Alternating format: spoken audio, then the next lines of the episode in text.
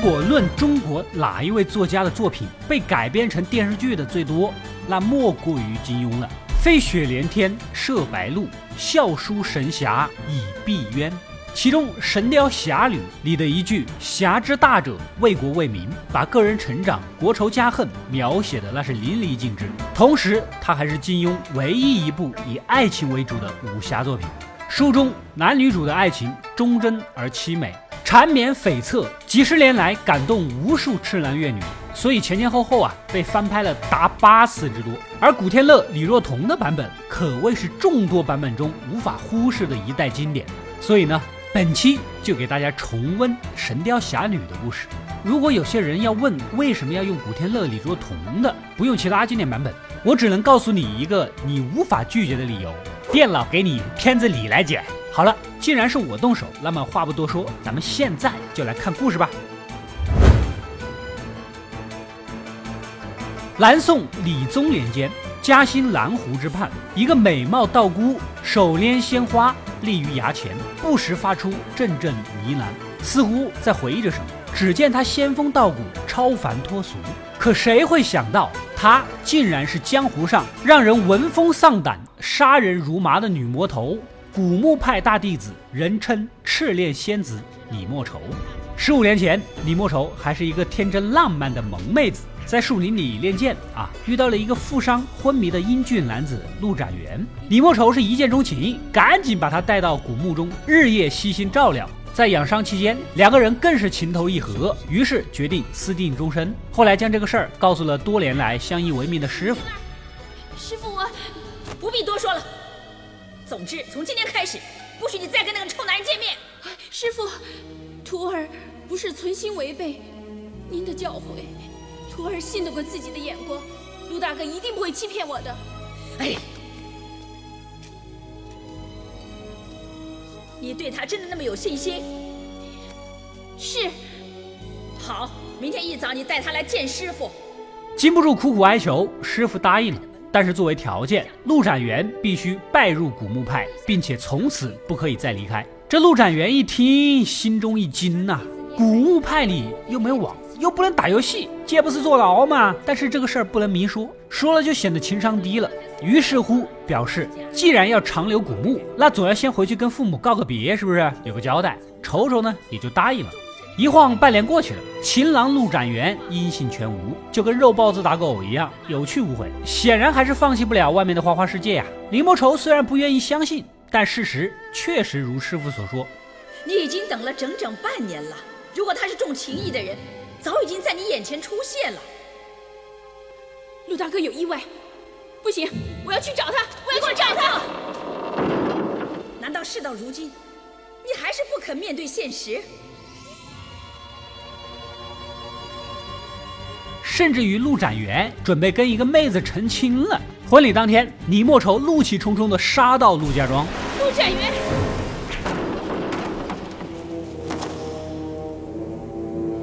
知不知道我找的你好苦？你不必解释了，你欠我的债，等我杀了这个贱女人再听你解释。不要这样！此时的他已经由爱生恨，完全的黑化。但现场呢，有前来贺喜的大理高僧枯木大师，李莫愁根本打不过啊。不过毕竟是大喜的日子，出家人慈悲为怀，枯木大师没有取他性命，只是要求他十五年以内不许再侵扰陆家。然而。十五年时光转瞬即逝，此时李莫愁的武功已经今非昔比，在半路就截杀了赶来站台的枯木大师。而陆展元呢，得知了死亡消息，犹如火烧眉毛，但在妻子何婉君和孩子面前，还是要强装镇定。这个时候，何婉君的养母武三娘带着两个儿子武修文、武敦儒，正好到家里做客。而何婉君的养父武三通是江湖上大名鼎鼎的五绝之一。一灯大师的徒弟，所谓五绝，就是东邪、西毒、南帝、北丐、中神通，中原武林五大最强王者，属于荣耀王者段位。五个人是各有看家本领，其中以中神通王重阳的武学造诣更高，其他四位基本上是不分众伯，打不出什么结果。作为荣耀王者的弟子，相信武三通应该能挡得住李莫愁。但是呢，他神经失常，这会儿不知道在哪个野区闲逛，完全不跟队伍节奏。陆展元夫妻俩夜里一商量，李莫愁肯定是不会放过他们一家了，于是把当年李莫愁的定情信物锦帕一分为二，分别给了女儿陆无双和侄女陈然后由武三通父子带到安全的地方，这样他们也能没有顾虑的面对即将到来的血雨腥风。没想到他们前脚刚走，李莫愁就杀了过来。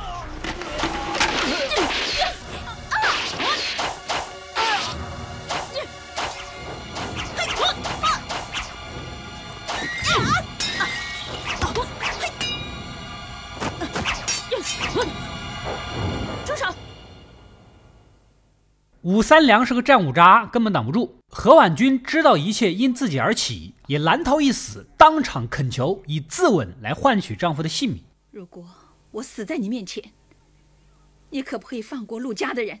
婉君不要！好，一言为定。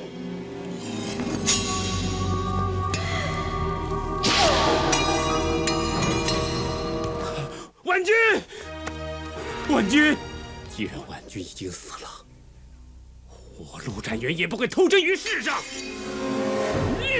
而陆展元见到爱妻身亡，悲愤至极，也举起长剑随妻子而去。这一下可把李莫愁给整不会了。本来是来抢男人的，结果男人没了，我抢了个寂寞啊！就在此时，武三通赶了回来，操起一灯大师的绝学一阳指，直接干了起来。李莫愁顶不住，一溜烟的跑了。这边的破屋子里，四个饥肠辘辘的少男少女胡乱翻了一番，还真找到了点吃的。正要下口，突然呐，一个衣衫褴褛的少年提着一只鸡，口中哼着小曲儿，蹦蹦跳跳的走了进来。他就是从小孤苦伶仃，靠偷鸡摸狗长大，暗暗推算年仅十三岁出头的男主杨过。看到自己家里来了外人，于是大叫道：“喂，你们几个什么人呢？跑到我家里干什么？”这位小兄弟，真是对不起啊。因为呢，我们被仇家追杀。武士兄弟俩赶紧解释，他们是来这里躲避仇家的，江湖救急，顺便借你几个饼子吃。杨过当然是不爽了，这些都是他辛辛苦苦偷的，自己都没舍得吃，正打算敲点钱弥补一下。此时武三通夫妇赶了过来，可还没来得及跟大家说两句，门外就传来了李莫愁的声音：“啊，哈哈哈哈哈怎么你不告诉那两个丫头，他爹跟他娘已经死了？”少要为你报仇，表妹，你不要拦着我。聪明的就把陆家两个丫头交出来，不然的话我就一把火把你们全都烧死。李莫愁，你好卑鄙，竟然暗中跟踪我们！我不这么做，我怎么找得到陆展元跟那个贱人所生的孽种？原来呀，他假装打不过，其实就是为了跟踪过来，找到陆家的女儿，然后赶尽杀绝，以解心头之恨的。果然狡猾无比，于是三个人直接开干。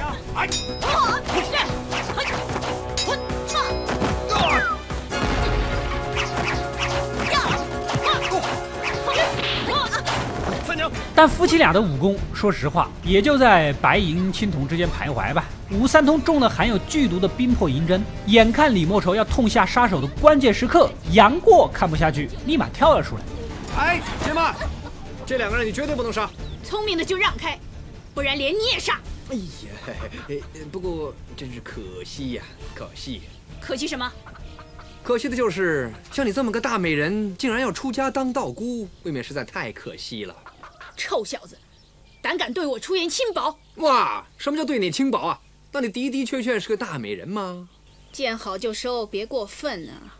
哦，怎么，想大欺小啊？恃强凌弱？哦，不给钱还在这要打要杀的，仗着自己武功高强，欺负一个手无缚鸡之力的的人呐？哦，好啊，你杀你杀，你不怕江湖人耻笑你的话，你过来杀我。我李莫愁，一向不屑杀一个乳臭未干的小子的。眼见是个俊美的少年，又夸自己是美人儿，纵使绝情的李莫愁也愿意多聊几句，是不是？没想到啊，杨过话里藏着包袱，激将李莫愁不会杀他一个手无缚鸡之力的孩子，然后趁其不备，将人紧紧的抱住，让其他人赶紧跑。哎，对对，我已经抱住他了，快走，快走啊！你个臭小子！哎，杨过这一抱，可把李莫愁给整不会了。又羞又气，只能用内力把人震开，向着陆无双扑了过去。就在关键时刻，突然从远处飞来一只暗器，来者正是江南七怪之首的柯镇恶和大概八九岁的小孩郭芙。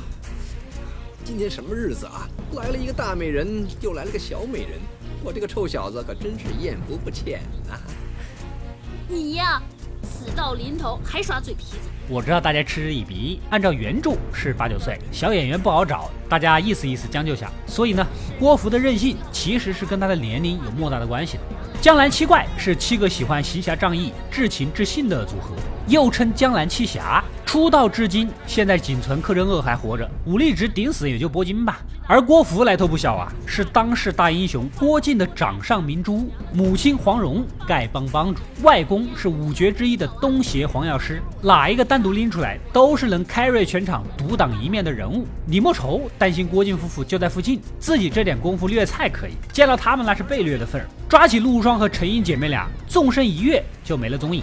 杨过是于心不忍，赶紧追过去看看。这边三人来到了一处破庙，他本来只想杀陆展元的女儿，但陈英为了救人，称自己就是，结果这两姐妹相互争了起来。你们说，你们俩谁是陆展元跟那个贱人所生的孽种？是我，表姐。冤有头债有主，他要杀的人是我，不关你的事。不要，好，有骨气，我就让你死得痛快。我才是陆展元的女儿，你要杀就杀我吧，你别以为我会怕了你。又把李莫愁给整不会了，脑瓜子捋了一捋，好嘛，干脆我两个都杀。正要动手，没想到突然一曲穿透力极强、功力极其深厚的《碧海潮生曲》袭来。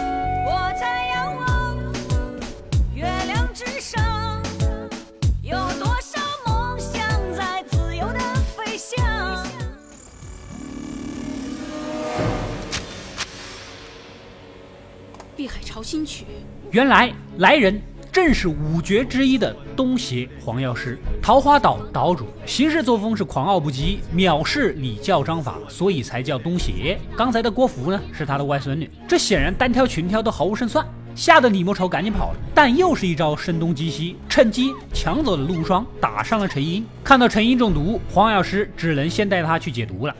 没过多久，杨过才姗姗赶到，好奇地捡起刚才李莫愁掉在地上的银针，突然手就开始麻木，不听使唤。原来呀，针上有毒。此时，一个怪人头脚翻转的立在自己身后，哎呀，哎，怎么我的手没感觉了？啊？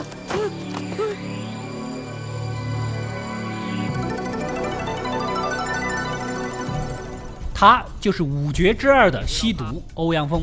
武功也是登峰造极，但曾经作恶多端，多年前被黄蓉忽悠，练了错误的九阴真经，以至于走火入魔。现在疯疯癫癫的，连自己是谁都不知道。没想到欧阳锋看杨过身形样貌，形似自己死去的侄儿，答应只要认他做义父，就帮他解毒。你要我救你是吧？不过你要答应我一件事。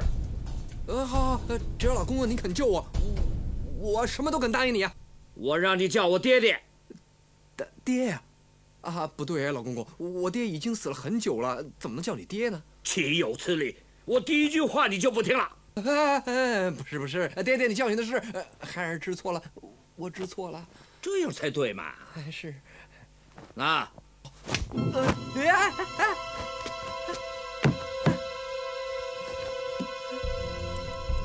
随着逼出几滴黑血，毒呢也解了一部分。此时屋外传来几声刁民，欧阳锋有些慌，仿佛勾起了不愉快的记忆，跟杨过交代好，纵身一跃就没了踪影。杨过也准备赶紧离开，正好跟进门的人撞了个满怀，而他们就是郭芙大名鼎鼎的爹娘，名满天下的郭靖、黄蓉夫妇了。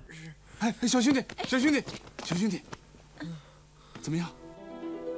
由于中毒身身子弱，杨过摇晃中晕了过去，两人赶紧拿出名贵药物来救人。这边的武三通中了剧毒，武三娘不忍心，于是吸出毒血解毒。等武三通醒过来，看到妻子毒发身亡，这一天之内，女儿、女婿、妻子相继去世，这哪受得了啊？疯病再次发作，没命的跑开了。等郭靖夫妇带着杨过赶回来，看到这一幕，不禁黯然神伤。早年一灯大师曾救过黄蓉的性命，夫妇俩无论如何也不能袖手旁观，于是决定收武氏兄弟为徒，带回桃花岛好好的培养。再看一看旁边无聊吃瓜的杨过，黄蓉主动开口了。小兄弟，你叫什么名字啊？我什么名字？我我为什么要告诉你？哎呀，你这个臭小子，居然敢用这种语气跟我娘说话！哦哦好，那我告诉你，我姓倪，名老子。你老子名字这么怪。哎呀，娘，他其实你不说呢，我也知道你姓什么。你姓杨，对不对？你你怎么知道我姓杨啊？我不单知道你姓杨，我还知道你姓杨名过。我有没有说错？你你怎么知道？小朋友瞬间有了很多的问号。你是怎么知道我的呢？谁叫你跟你爹杨康长得太像了呢？当年郭靖和杨康可是结拜兄弟。后来杨康做了卖国求荣的事儿，把自己给作死了。母亲穆念慈死后，杨过自然就成了孤儿。郭靖是万万没有想到，今天能在这里偶遇这个侄儿，大喜过望，打定主意一定要好好的弥补缺失的爱啊！然而杨过又毒发晕了过去。一睁眼，身处一间客栈，义父欧阳锋又出现在眼前。原来呀，欧阳锋趁郭靖夫妇出门买药，又溜进来替他继续逼毒。你就照爹教你的方法，再逼点毒血出来。是。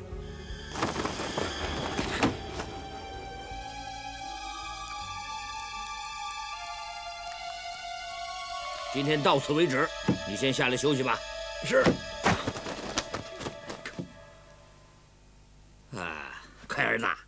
你真是聪明啊！如果我科尔当年有你这么聪明，他就不会死了。顿时畅快不少。看到杨过聪慧异常，欧阳锋又想起了自己死去的侄儿，有些伤感。迫不及待的想把自己的看家绝学蛤蟆功教给他，而杨过呢，也是第一次体会到有人是真心实意的对他好，放下了心中的防备。你再多叫我一声爹，多叫你十声，多叫一百声都可以。爹，爹，爹，好，好，乖儿子，爹将平生最好的武功传授给你。什么武功啊？蛤蟆功。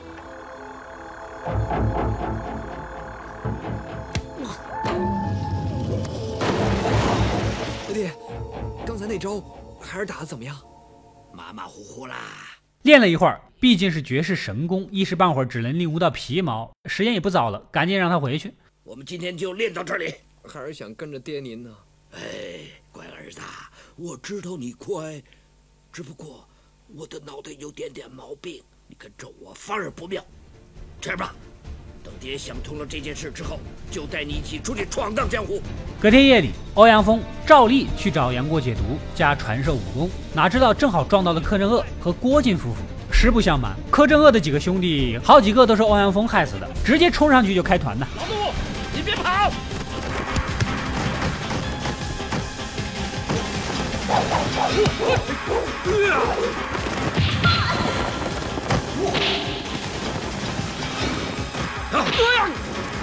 好，大师傅，你没事吧？照顾大师傅。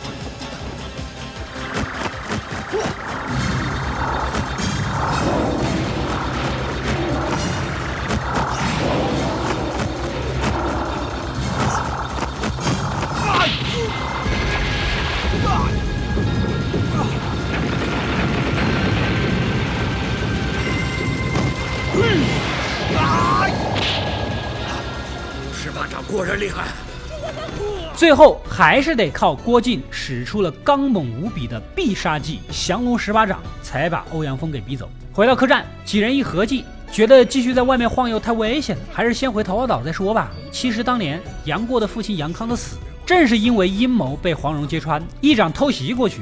但是黄蓉穿了宝衣软尾甲，上面残留了别人下的毒，结果也算是自作自受了。所以虽然杨过现在不知道。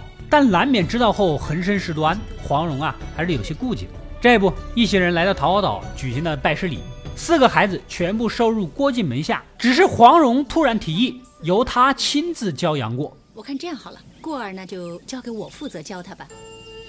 蓉儿，你肯教过儿的武功，嘿，那可真是再好不过了。娘啊，我也要跟你学。郭靖一听更是高兴，黄蓉绝世聪明，肯定能比自己教的好。但是接下来呀，黄蓉却只教杨过四书五经，并没有传授任何武功。杨过也有些迷惑，每天背这些东西有什么用呢？但是又不敢多问。幸好他聪明，不到半年就已经把这些东西啊背得滚瓜烂熟了。而他的聪慧也更让黄蓉担心。如果杨过跟他的爹一个尿性，再学到了绝世武功，那可真是养虎为患了。但年轻人都有一颗躁动的心，眼看双胞胎舔狗武士兄弟俩天天跟郭靖学武功，自己哪坐得住啊？抽着空找个没人地方，偷偷练习义父欧阳锋的蛤蟆功。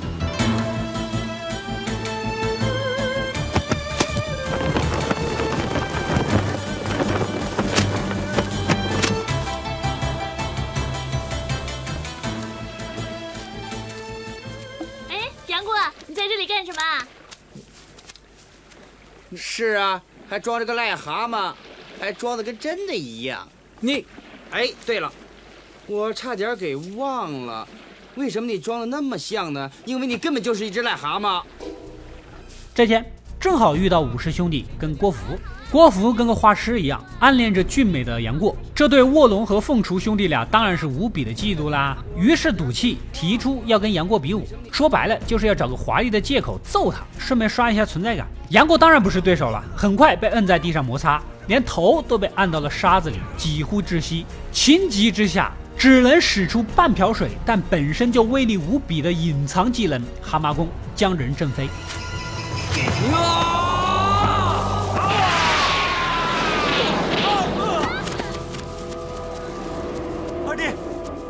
二弟，你你怎么二弟样啊？，二弟，哎，什么事啊？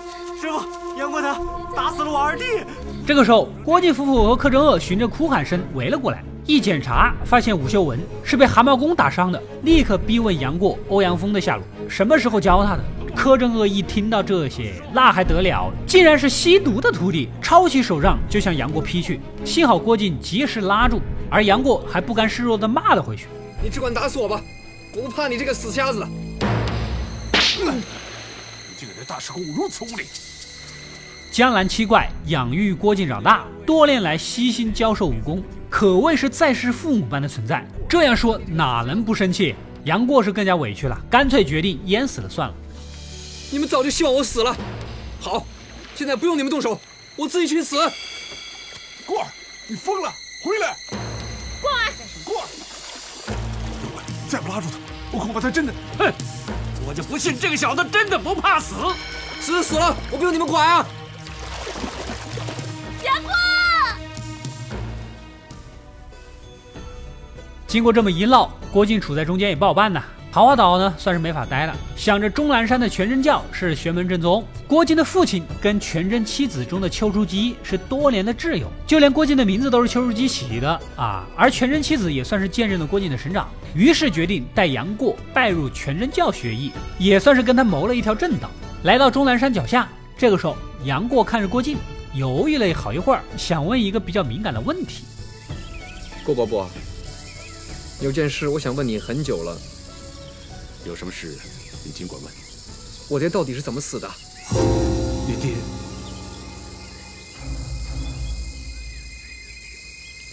郭伯伯，莫非我爹真是被人害死的？那到底是谁害死我爹的？是谁？呃，难道我爹是被你和郭伯母害死的？混账！你胡说什么？郭靖一听，脸色骤变，一掌震碎了旁边的石碑。主要是这个问题，说来话长，得用一部三十五集体量的《射雕英雄传》才讲得清楚，所以以后再说吧。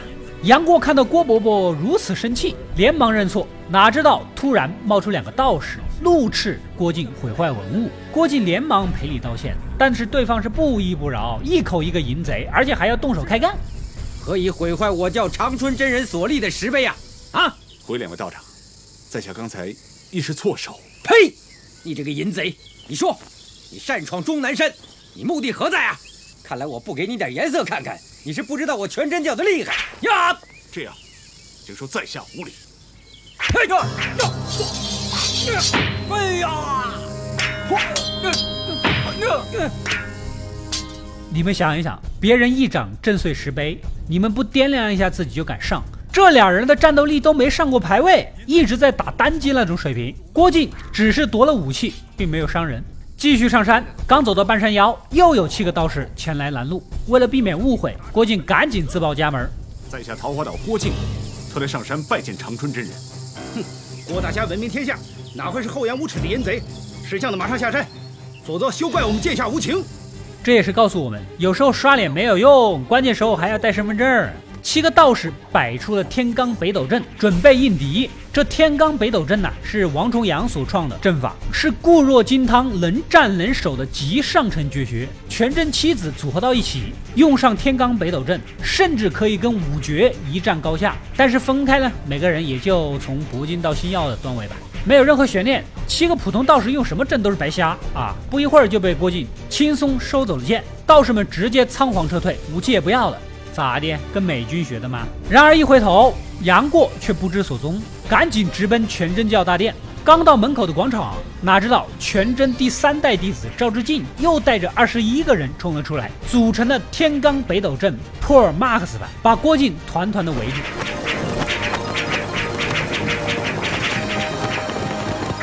大胆淫贼，竟敢一再伤我全真弟子，今日居心何在？道长，道长，在下郭靖。此次诚心上山拜见长春真人。如果你要见我，就要长春真人，就先破我的阵法吧。上！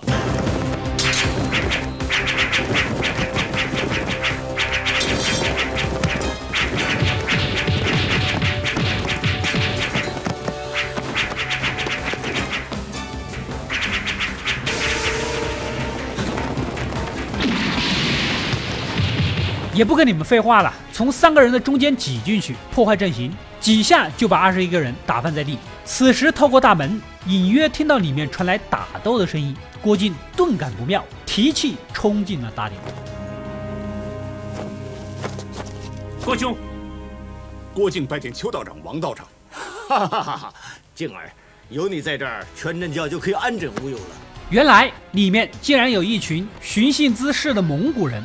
看到郭靖，全真教丘处机等人是惊喜不已，这一把稳了。对面是蒙古国师金轮法王座下的两个得意弟子，一个是天生神力的巴尔达和机智狡诈的霍都。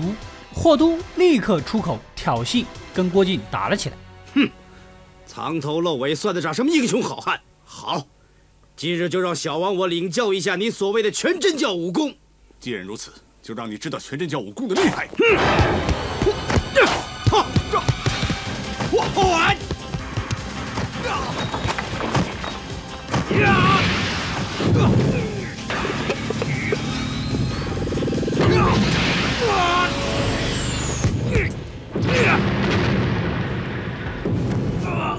没几下，霍都瞬间明白对方实力远在自己之上，赶紧打听名字。